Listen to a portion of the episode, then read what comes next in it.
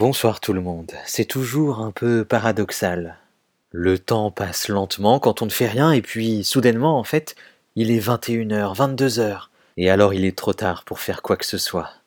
On a l'impression d'être passé à côté de sa journée, tout ce temps qui s'écoulait si lentement, terriblement lentement, a disparu. Comme s'il n'avait jamais existé. Où est-il passé?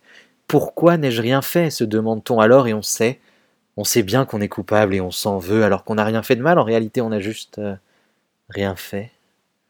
Alors qu'on aurait voulu, on aurait aimé profiter de cette journée, la remplir, mais on l'a laissée désespérément vide. Le plus difficile en fait dans ces cas-là, c'est de commencer à faire quelque chose, n'importe quoi. Même s'habiller, c'est déjà un pas de fait.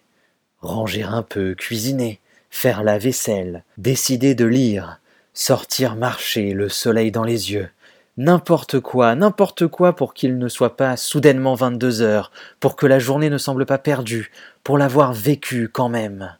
Malgré la langueur qui s'annonçait, malgré la paresse, malgré la torpeur, il y a toujours des choses à faire. Il s'agit de trouver non pas la motivation de les faire, mais celle de les commencer. Le premier pas, souvent, est bien le plus compliqué. Alors même que les pas suivants seraient en réalité plus difficiles, c'est le premier, l'impulsion, qui prend en général cruellement le plus d'énergie. Et plus on attend, plus il en consomme, alors il serait temps de s'y mettre, euh, non?